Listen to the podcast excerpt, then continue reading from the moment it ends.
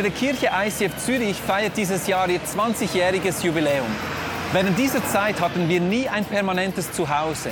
Wir mussten wegen dem stetigen Wachstum unserer Kirche, aber auch wegen externen Einflüssen immer wieder unsere Zelte abbrechen und an einem temporären Ort aufstellen. Aber diese Zeiten, die sind bald vorbei. Wir freuen uns, dass wir als Kirche endlich nach Hause kommen. Wir freuen uns auf ein neues Kapitel, wo wir als Kirche ein permanentes Zuhause haben werden. Wir werden dort eine top ausgerüstete Halle haben, wo wir unsere Celebrations durchführen können. Gleichzeitig aber auch bietet dieses Gebäude Raum für Gemeinschaft, für das ICF College, Kurse, aber auch geniale Räumlichkeiten für Jugendliche und auch Kinder in unserer Kirche. Wenn du dieses Projekt unterstützen möchtest, wenn du Informationen möchtest über Coming Home, auch helfen möchtest, dass dieses Projekt Realität wird, finanziell unterstützen, dann kannst du gerne unsere Webseite besuchen und die Informationen dort einholen. Vielen Dank für deine Unterstützung.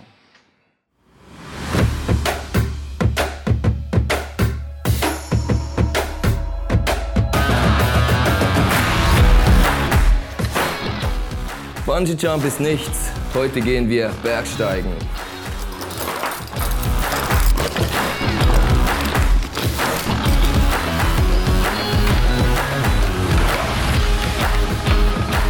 Ich war doch schon auf einigen Bergtouren, doch jede neue Tour fordert von einem extrem viel Mut, denn du weißt nie genau, was dich erwartet.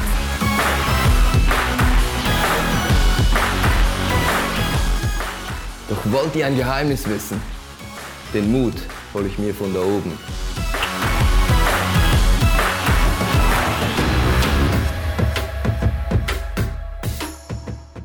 Hey, ich freue mich sehr, heute Morgen hier zu sein und die Serie You Make Me Brave weiterzuführen. Heute sprechen wir über einen weiteren Helden aus dem Alten Testament, eine der atemberaubendsten Geschichten der Bibel, nämlich, nämlich Josef. Ich liebe die Geschichte Josef, eine Geschichte, die ganz, ganz viele Kapitel in der Bibel füllt. Aber bevor ich über Josef spreche, möchte ich kurz was über Monika sagen. Weil ein existenzielles Problem hat die Schweiz bewegt die letzten zwei, drei Wochen. Die Frage war, darf Monika Ribar, die Präsidentin der SBB, Verwaltungsratspräsidentin, darf sie ihren Maserati auf einem gratis Geschäftsparkplatz am Bahnhof Rüschlikon abstellen? Das Bild ging durch die Medien. Ich habe euch ein Bild mitgebracht. Das ist vom Blick sehr privilegierte Bargeplätze. SBB. Neu definiert. Und dieser Artikel, auch in 20 Minuten, wo auch immer der erschienen ist, der wurde hundertfach kommentiert.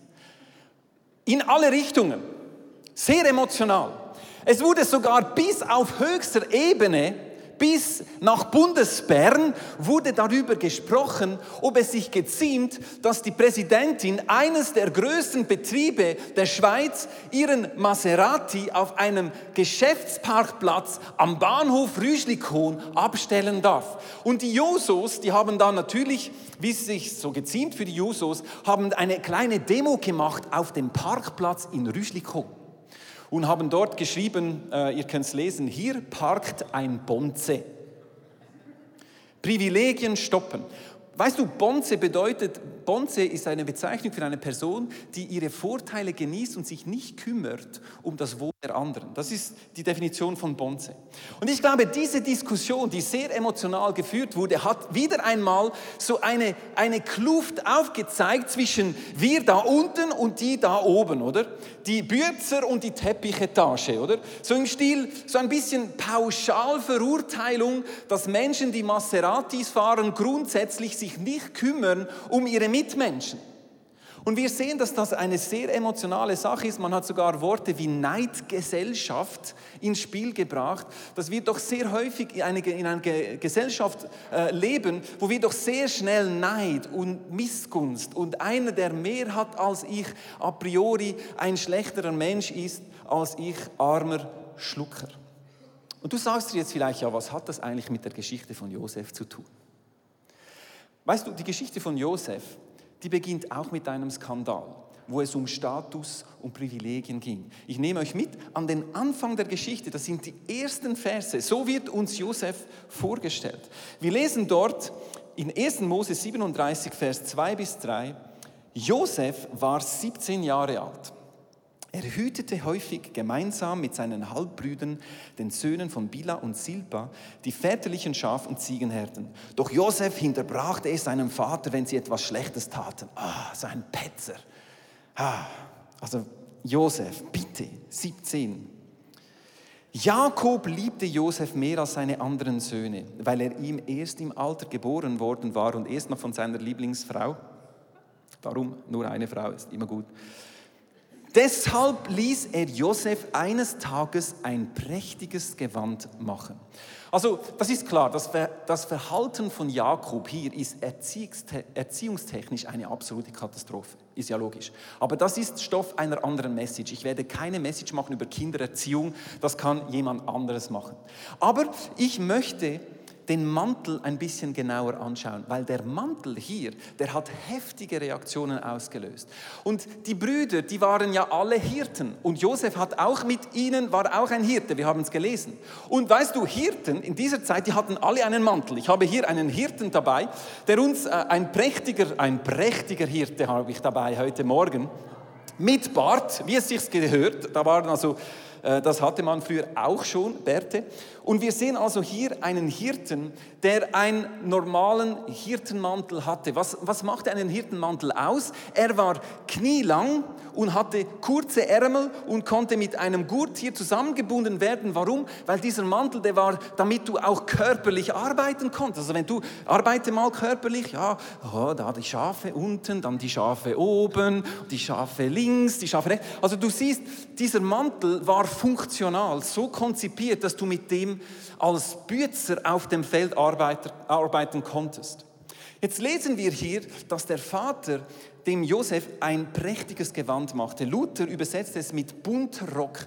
Und über die Jahrhunderte ist vor allem das Bunte so ein bisschen in den Vordergrund ge geraten. Ja, der Josef, der hat einen Mantel erhalten und der war bunt. Gut, für mich als Farbenblinder muss ich sagen, ja, spielt ja nicht so eine Rolle, ob es ein bisschen Farbe hat auf dem Mantel oder nicht. Aber wenn du in den Urtext reingehst, dann merkst du, geht es eigentlich nicht unbedingt primär um die Farbe, sondern es geht um die Art und Weise des Gewandes. Das Gewand war nämlich ein sogenanntes sogenannter Ärmelrock, der für Würdenträger gemacht war. Und was war mit diesem Mantel anders als der Hirtenmantel? Er war viel länger, man sagt eigentlich bis da, äh, bis da zu den Füßen runter und mit langen Ärmeln. Und er wurde nicht zusammengebunden. Jetzt siehst du, die Problematik hier ist, mit diesem Mantel konntest du nicht wirklich äh, körperliche Arbeiten verrichten. Also für die Brüder war es klar, ich glaube, die Besuche von Josef auf der Weide, das gehört bald der Vergangenheit an, weil mit diesem Mantel, das haben Würdenträger, Prinzen, Könige haben diese Mäntel angezogen. Und die sind nicht bekannt als diejenigen, die die Straßen bauen, sondern sind diejenigen, die den Leuten sagen, wo sie die Straßen bauen sollen. Und jetzt kannst du dir natürlich vorstellen, dass die Brüder diesen Mantel angeschaut haben, der laut Kommentar, ich habe hier in einem Kommentar gelesen, der Mantel war das auffälligste und stärkste Merkmal sozialer Stufung. Sprach also von Status. Über den Mantel hast du den Status definiert. Und wir sehen also hier die Brüder, die den Josef anschauen mit diesem Gewand. Lass uns das in die heutige Zeit übertragen. Wenn man das auf die heutige Zeit überträgt, würde es etwas so aussehen. Wir haben auf dieser Seite den Bürzer, ja genau, da kommt der, Bürzer mit dem Overall, Arbeitsoverall, ja, Zigarette natürlich gehört dazu. Und wir haben hier den Banker, der äh, erst noch äh, da noch seinen Gitarrenplektrum verliert, weil er macht ja nebenbei noch, spielt er noch Gitarre. Also wir haben hier also den Bürzer, der auch hier funktional angezogen ist, nicht speziell schön, also schon schön, aber es ist vor allem funktional, weil er wird dreckig und es wird mühsam für ihn auf der Baustelle. Und wir haben hier äh, den Banker, der jetzt gerade die neuen Aktienkurse äh, äh, am, am, Prüfen ist. Und wir sehen also sehr schnell auch hier zwischen diesen zwei die, die Begriffe, die da fallen. Ja, du Sesselfurzer, du Aktenhengst. Oder was sagt man noch? Du, du, du, du Bürogummi. Und er schaut dann vielleicht runter und sagt, ja, ja, der Bauch nicht, du da, pff. Mach mal arbeiten, mach mal etwas. Also wir sehen, übertragen auf die heutige Zeit haben wir doch sehr schnell Neid und Missgunst, sozialer Status, der da hin und her geht und man fühlt sich dann irgendwo äh, vielleicht er hat dann das Gefühl, ich bin ja derjenige, der arbeitet, der macht ja nichts. Und er hat das Gefühl, nur sein Job ist wichtig, weil wenn er nichts mehr macht, dann dreht sich die Erde nicht mehr, oder? Vielen Dank, ihr könnt euch Applaus für unsere ganz, ganz schönen.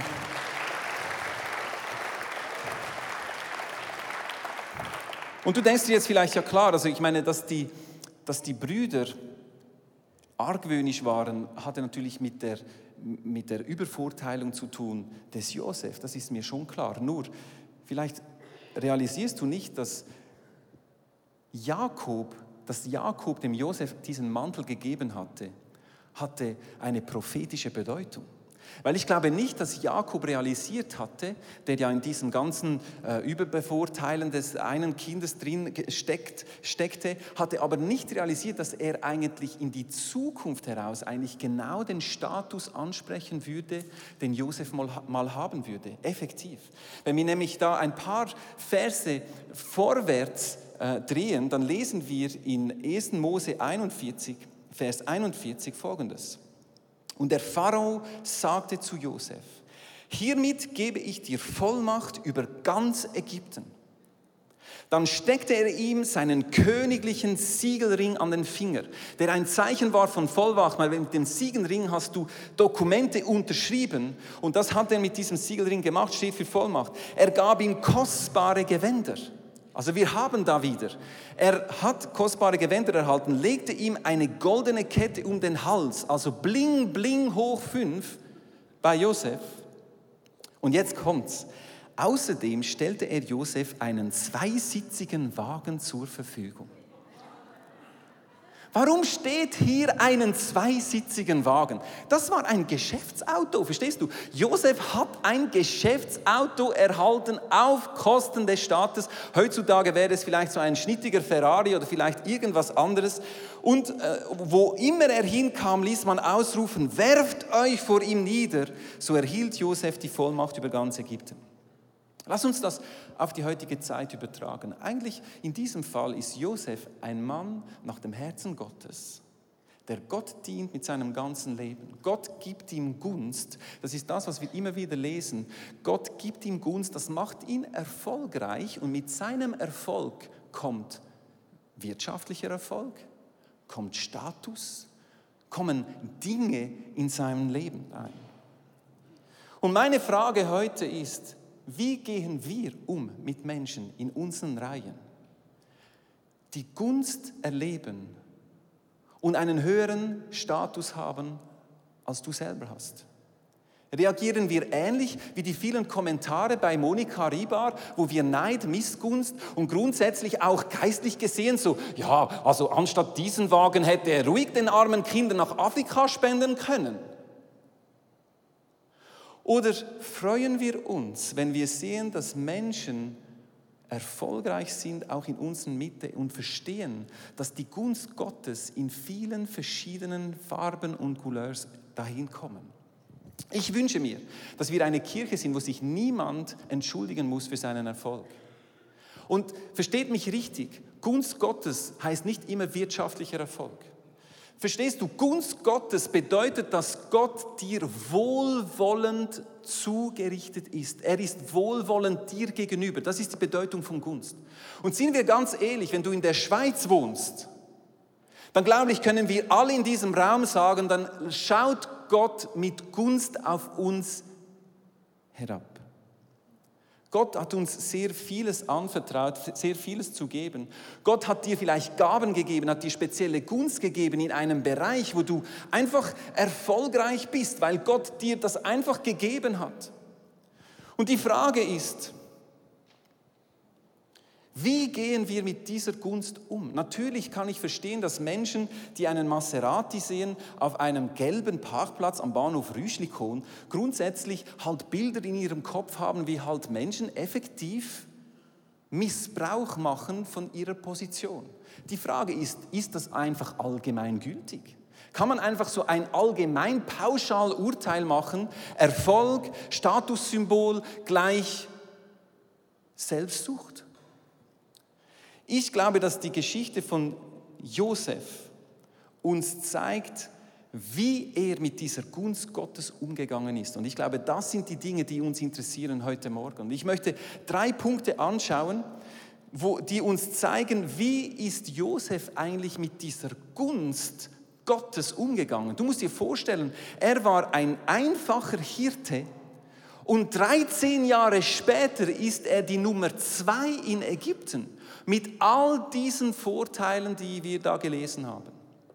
Da musst du schon irgendwo charakterlich was drauf haben, um dies auch richtig anzuwenden. Ich glaube, da können wir vieles lernen von, Je, äh, von Josef. Das Erste, was wir von ihm lernen können, Josef zeigte Demut. Was bedeutet Demut? Demut bedeutet, dass du nicht vergisst, woher du kommst. Und dass du nicht vergisst, wer der Ursprung dieser Gunst ist. Das ist wahre Demut. Also Demut bedeutet nicht, ich kann nichts, sondern Demut bedeutet, Gott kann alles. Und wenn wir den Josef anschauen, dann sehen wir, dass er in Ägypten zwei Söhne geboren hat, also seine Frau. Er hat zwei Söhne geboren. Und wenn wir die Namen dieser zwei Söhne ein bisschen genauer anschauen, da drückt ganz viel von seinem Charakter durch. Und da sehen wir, dass äh, Josef im Ganzen drin sehr viel Demut gezeigt hatte. Sein erster Sohn hieß nämlich Manasse. Manasse kommt aus dem hebräischen Nasha und bedeutet vergessen. Manasse bedeutet, Gott hat mich vergessen gemacht. Was bedeutet das? Josef war, als er 17 Jahre alt war, wurde er von seinen Brüdern misshandelt, verkauft in die Sklaverei. Für diejenigen, die die Geschichte von Josef kennen, er äh, musste dann zwei Jahre im Gefängnis verharren. Obwohl er nichts getan hatte, wurde er zu Unrecht ins Gefängnis geworfen und es dauerte 13 lange Jahre, bis er an diesen Punkt gelang, wir, äh, den wir hier gelesen haben, wo er da als Nummer zwei mit dem Siegelring und dem Ferrari da gesetzt wurde in Ägypten. 13 lange Jahre.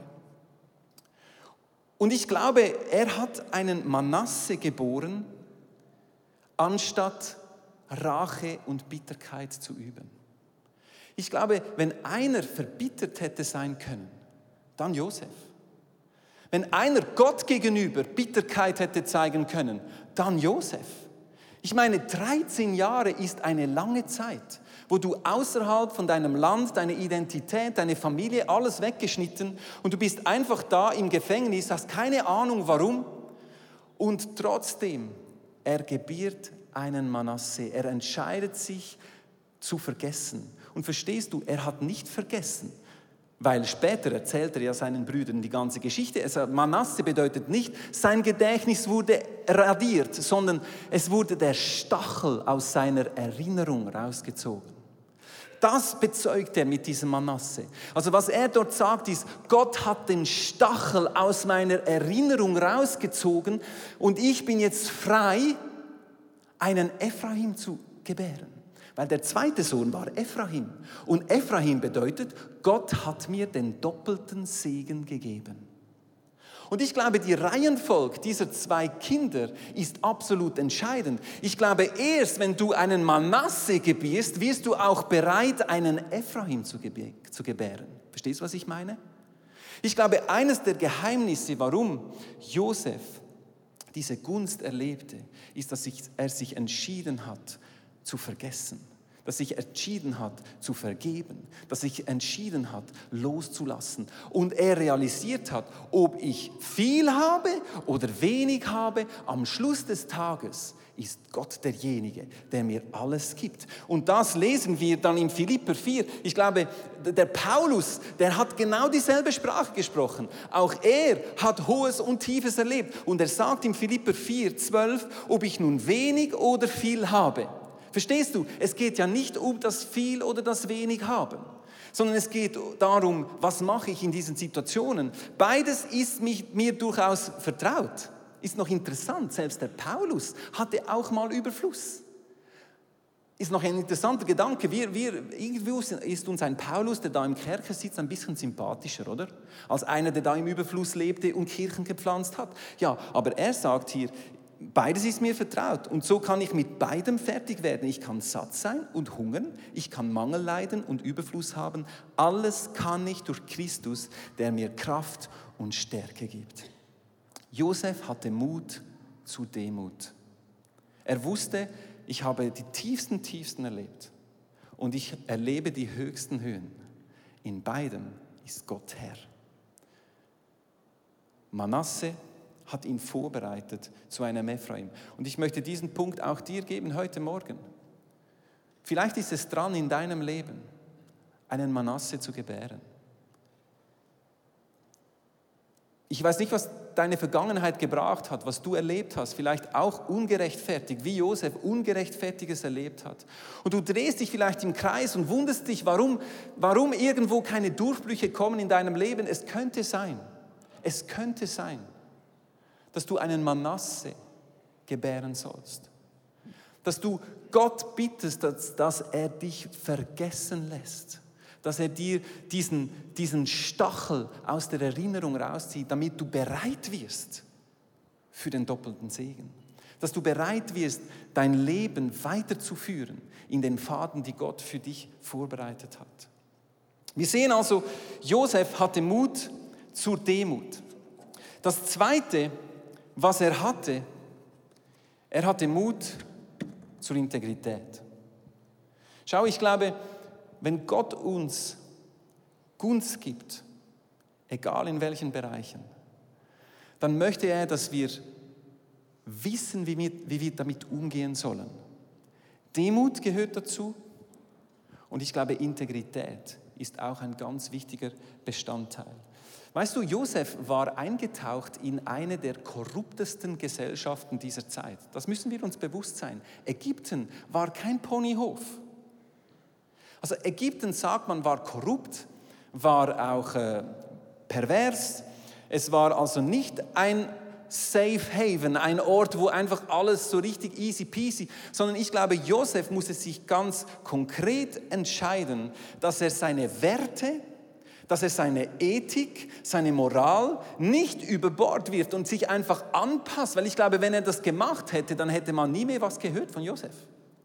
Einer der Punkte, warum Josef schlussendlich dort landet, wo er landet, war seine Integrität. Er, ist, er, er hat festgehalten an seinem Glauben, weil Integrität führt zu Vertrauen und Vertrauen führt zu Autorität. Und das ist das, was du im Leben von Josef siehst. Die Leute, für die er gearbeitet hat, die haben gesehen, Josef ist vertrauenswürdig. Josef ist integer. Josef sagt nicht eines und macht was anderes. Und das ist die Basis für Vertrauen. Und Vertrauen ist schlussendlich die Basis, dass du Autorität erhältst. Und Josef hat Autorität erhalten vom Pharao wie kein anderer.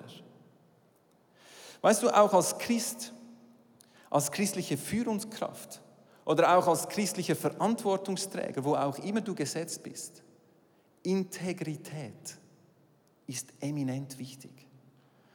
Und so häufig sehe ich, wie Leute da Kompromisse eingehen, weil sie das Gefühl haben, es, es geht dann vielleicht ein bisschen schneller und ich kann ja nicht wirklich so krass gegen den Lauf der Zeit da reden, sondern ich muss da irgendwo mich auch anpassen. Nein, ich glaube, Josef ist für uns ein großes Beispiel, dass er ein Mann war, der integer war, der verstanden hat, die einzige Basis für langfristigen Erfolg ist, wenn ich im Kleinen treu bin und an meinen Glauben und an meiner Ethik festhalte.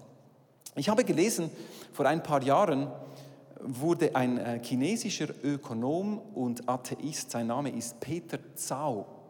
Er wurde beauftragt von der Regierung Chinas, die äh, amerikanische Wirtschaft zu untersuchen und herauszufinden, warum die amerikanische Wirtschaft grundsätzlich erfolgreicher ist als die chinesische in der Entwicklung. Und der ging da sieben Monate nach Amerika und hat da beobachtet und untersucht und hat einen Schlussbericht geschrieben. Und weißt du, was seine Quintessenz war aus diesem Schlussbericht? Es ist also ein Chinese, der Atheist ist, ein Ökonom, der sich da mit Angebot, Nachfrage und so weiter auskennt. Er ging nach Amerika, hat beobachtet, kam zurück und sagte Folgendes. Was Amerika erfolgreicher macht als China, ist die Kombination von Marktwirtschaft. Marktwirtschaft steht für Wettbewerb. Wettbewerb ist immer gut, weil Wettbewerb bedeutet, die Faulen, die faulen weg. Ist jetzt ein bisschen extrem gesagt, aber grundsätzlich ist ja Marktwirtschaft eine gute Sache. Und dann sagt er weiter, das Zweite sind die Kirchen. Also ein chinesischer Atheist geht nach Amerika und sagt, die zwei Faktoren, die Amerika erfolgreich macht, ist erstens Marktwirtschaft und zweitens Kirchen, die auf einen christlichen Glauben, Ethik und eine gemeinsame Grundlage aufgebaut sind. Du, die haben das nicht gern gehört in China, gell? Die haben ihm gedroht. Der lebt jetzt unter Personalschutz. Der hat sich mittlerweile bekehrt zum Christentum und lebt in Amerika. Würde ich auch machen, wenn ich ihn wäre. Und hier ein Zitat aus, aus seinem Bericht, es steht hier, strebst du nicht nach Integrität. Du solltest wissen, Orte mit Glauben haben mehr Integrität.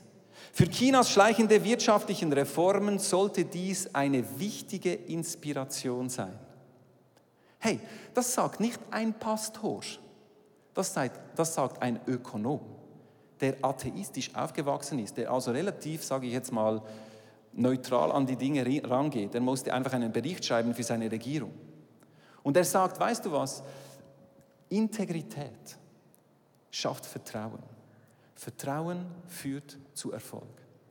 Und schau, ich glaube, das ist so ein wichtiger Wert, den wir dem mitnehmen. Ich glaube, es ist wichtig, dass egal wie erfolgreich das Gott uns macht, und noch einmal, wenn ich von Erfolg rede heute, heute am Morgen, dann rede ich nicht nur von wirtschaftlichem Erfolg. Im Fall von Josef war es halt mal so. Und diese Geschichten, die gibt es auch in der Bibel. Ist mir bewusst, dass das heikel ist und dass ich sehr wahrscheinlich ein paar E-Mails haben werde nächste Woche, aber das spielt doch jetzt keine Rolle für mich. Josef hat Gunst erlebt. Bei ihm hat sich das so gezeigt. Aber ich glaube, die Basis für seinen Erfolg war Demut, Integrität. Und das Dritte, auf das seine Gunst aufgebaut war, ist ein langes Wort, war Verantwortung. Siehst du, Gunst Gottes kommt immer mit Verantwortung. Immer. Also sei es, dass du in eine speziell spezielle Position kommst wie Josef oder dass du eine spezielle Gabe erhalten kannst, dass du singen kannst wie kein anderer oder dass du, dass du, dass du Zusammenhänge siehst wie kein anderer. Das sind alles Dinge, für die kannst du nicht so viel. Da hat Gott was in dich reingelegt. Und wenn du das richtig einsetzt, dann wirst du irgendwo Erfolg haben in einer Art und Weise. Aber die Frage ist, was machst du mit dem? Und wir sehen im Leben von Josef, Josef war definitiv kein Bonze, wenn ich jetzt diesen Begriff wieder nehmen möchte. Bonze ist einer, der seine Privilegien genießt und sich nicht kümmert um, um das Wohl der anderen. Das war bei Josef definitiv nicht so. Josef hat seine Fähigkeiten, seine Positionen so genutzt, dass die Heilsgeschichte Gottes weitergeführt werden konnte.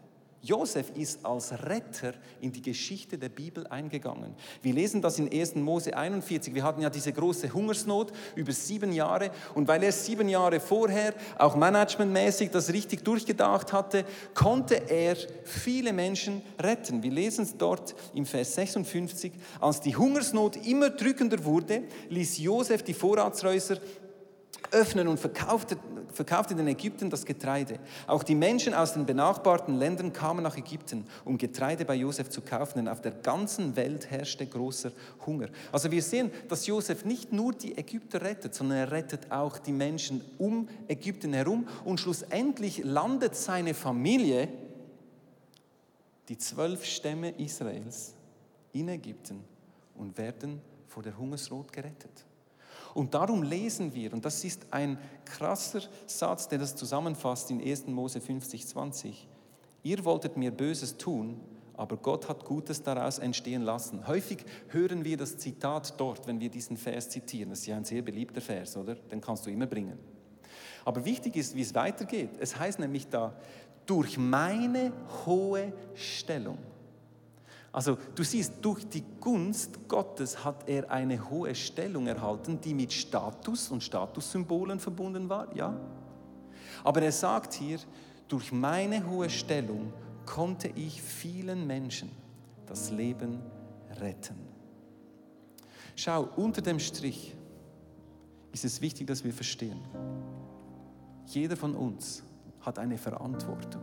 Was machst du mit den Dingen, die dir Gott anvertraut hat? Und das ist eine Frage, die sich jeder stellen kann. Weil jeder von uns hat von Gott gewisse Dinge anvertraut erhalten. Bei gewissen sind es vielleicht materielle Güter. Und dann hoffe ich, gönnen wir dies einander hier in unserer Kirche. Ich hoffe, dass sich niemand schämen muss dafür, dass er ein schönes Auto fährt und dieses Auto irgendwo verstecken muss, wenn er am Sonntag kommt, weil die neidischen Blicke anzieht der anderen Menschen. Ich würde es hassen, wenn das in unserer Kirche so ist. Weil ich glaube, wir müssen verstehen, dass jeder von uns von Gott an verschiedenen Orten gesetzt wurde. Die Frage ist nur, was machen wir mit den Dingen, die Gott uns anvertraut? Mit deiner Gabe, mit deiner Gabenkombination, mit deiner Beziehung, mit was auch immer das es ist. Lass uns verstehen, dass Gott uns eine Verantwortung gibt, dass wir diese Dinge für ihn einsetzen. Und weißt du, ich glaube, auch heute braucht es Josefs. Das Reich Gottes braucht Menschen, die die Gabe der Multiplikation der Güter erhalten hat. Weißt du, und das ist jetzt ein heikler Satz, aber ich sage ihn trotzdem. Die Gabe der Armut ist geistlich nicht wertvoller als die Gabe des Überflusses.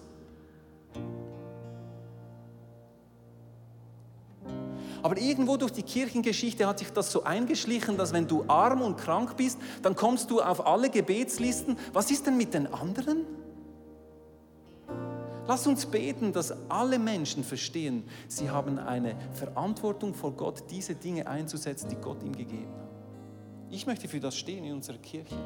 Von ganz links bis ganz rechts, vom Bützer bis zum Banker, spielt doch überhaupt keine Rolle.